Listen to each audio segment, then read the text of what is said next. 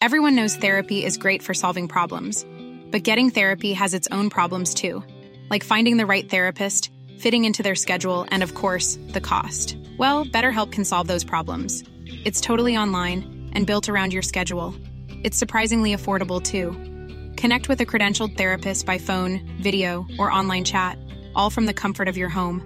Visit betterhelp.com to learn more and save 10% on your first month. That's BetterHelp H E L P. Heraldo Podcast, un lugar para tus oídos. ¿Puede una persona tener dos candidaturas en diferentes partidos? ¿Y por qué Mario Delgado acusa a Xochitl Gálvez de tráfico de influencias? Aquí te contamos todos los detalles. Esto es Primera Plana, Ruta 2024 de El Heraldo de México.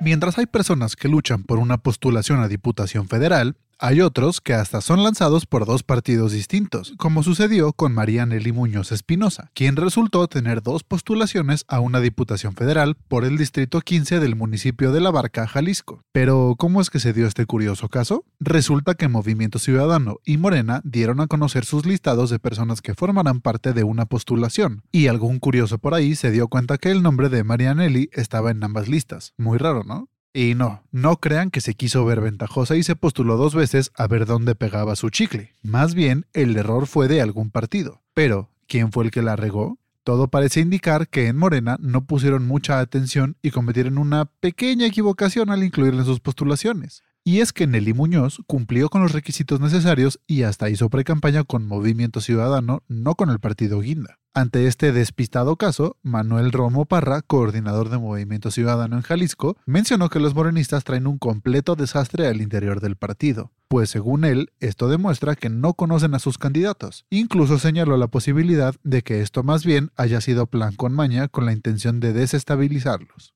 No sabemos si esto fue a propósito o no, pero todo quedó aclarado y con una postulación por partido como debe ser. Si quieres estar bien informado sobre las elecciones del próximo 2 de junio, no te pierdas la cobertura Ruta 2024 a través de todas las plataformas de El Heraldo de México. Escríbenos en los comentarios qué te parece este episodio.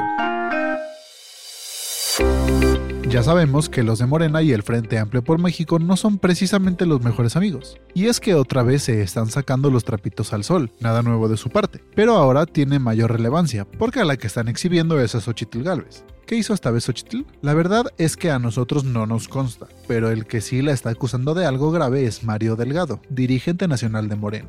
Mario menciona que la precandidata del PAN, PRI y PRD tiene un conflicto de corrupción asociado a una empresa inmobiliaria llamada Marnos. Delgado asegura que esta empresa recibió autorizaciones irregulares en 2017 para construir un predio en la delegación Miguel Hidalgo, ahora conocida como alcaldía, y cuando la ex senadora era delegada de la Miguel Hidalgo. Pero eso no es todo no solo se le acusa de tráfico de influencias y corrupción, resulta que este predio del que habla es donde se realizan las conferencias de la verdad de Xochitl.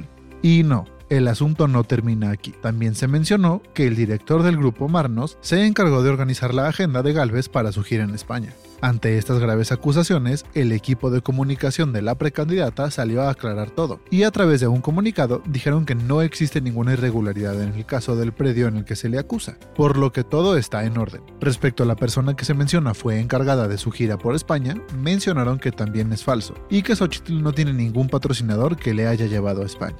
Nos mantendremos al pendiente de este caso y veremos si esta discusión escala o se queda solo en una acusación.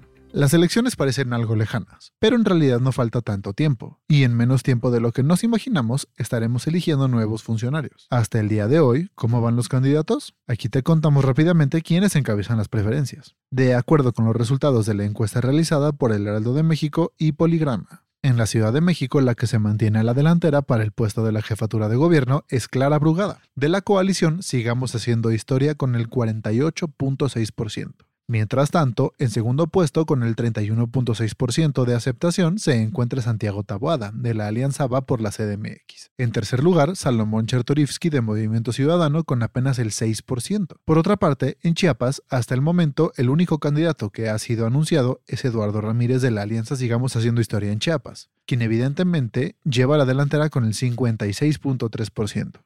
En Hermosillo, el panorama luce diferente. Aquí la alianza PAN, PRI y PRD aventaja con el 42.8% con Antonio Astiazarán como su candidato, por encima de María Dolores del Río de Morena, que lleva el 35.5%. En Jalisco todo pinta para que Movimiento Ciudadano se quede un rato más, porque Pablo Lemus se mantiene en primer lugar con un 40.8%, mientras que en segundo lugar se encuentra Claudia Delgadillo de la Alianza Morenista con un 33.3%. Conoce los resultados completos de nuestra encuesta. Te compartimos el link en la caja de descripción de este episodio para que lo leas.